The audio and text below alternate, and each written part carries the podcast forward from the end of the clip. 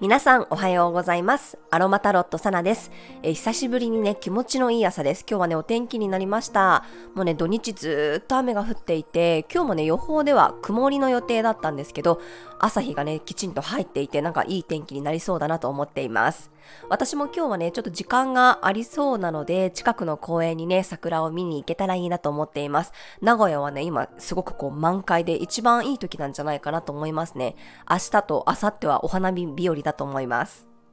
はい、それではね、1週間の始まりです。3月27日の星読みと12星座別の運勢をお伝えしていきます。月は双子座からスタートです。お羊座の水星と木星とセクスタイルというね、調和の角度をとっています。火と風のエネルギーですね。双子座が持つ好奇心をお羊座の木星がね、応援しているので、情報を取りに行くことだったり、新しいことを始めようとするようなね、明るいエネルギーです。なので、まあ、初めての場所にこう、ふらっと出かけるのも楽しいかもしれません。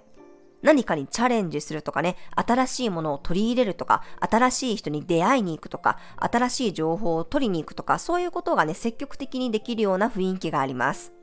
あと今はね、大牛座の金星と天皇星がだんだんね、これ近づいていってます。これはまあ金星っていう愛情とかね、楽しみとかがなんかこう変わるような変化するようなエネルギーだったり、あとはやっぱり大牛座の持つね、お金とか価値観とか五感、あとは肉体っていう可能性もありますね。肉体の変化や、うん、変化を感じる雰囲気ですね。特に今月の30日、31日あたりにぴったりと重なっていきます。なのでこう年度が変わったんだなとか、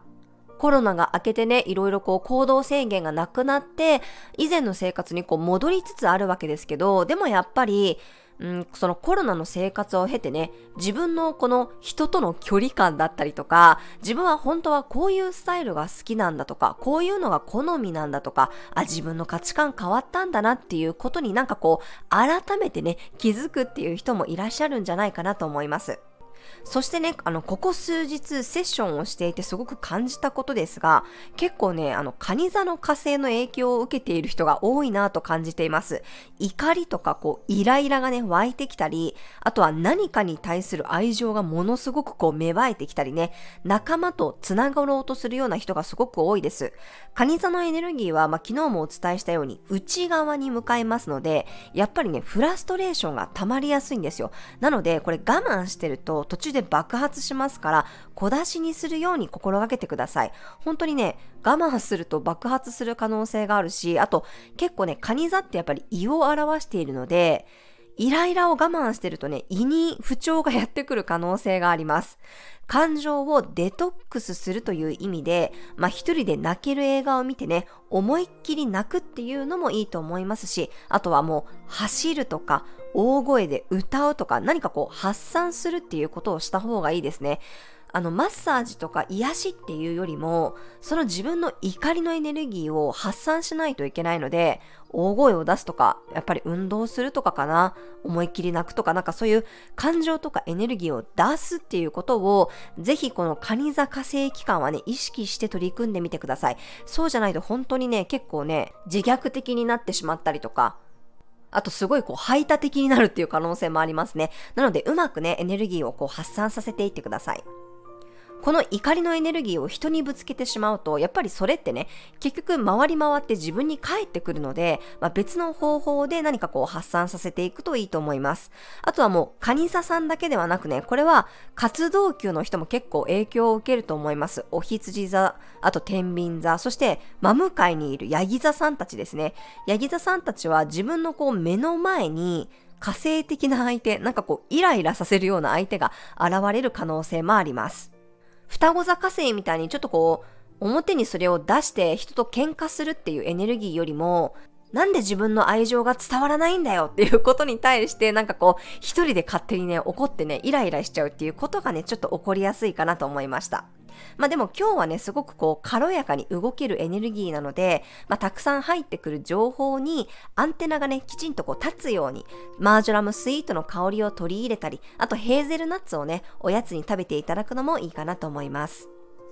はい、それでは12星座別の運勢です。お羊座さん、好奇心満載の日、次から次へと興味の湧くものが見つかっていきそうです。お牛座さん、興味のなくなったものから新しいものに切り替えたくなる日、ガラッと持ち物を買いたくなるかもしれません。双子座さん、おせおせムードな日、追い風がすごいですね。器用にその流れを掴んでいけそうです。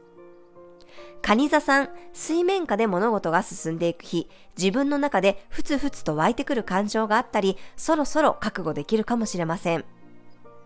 獅子座さん、いろんなスケールが大きくなりそうな日、とても賑やかで明るい雰囲気です。一致団結するようなムードもあります。乙女座さん、仕事をバリバリこなせる日、逆算思考でストイックにこなしていけそうです。結果を意識して動けるでしょう。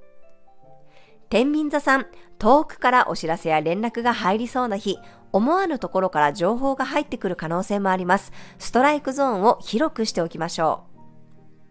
サソリ座さん、もらったり引き受けたりするような日、自分に回ってきたものを丁寧に扱うことが大切になります。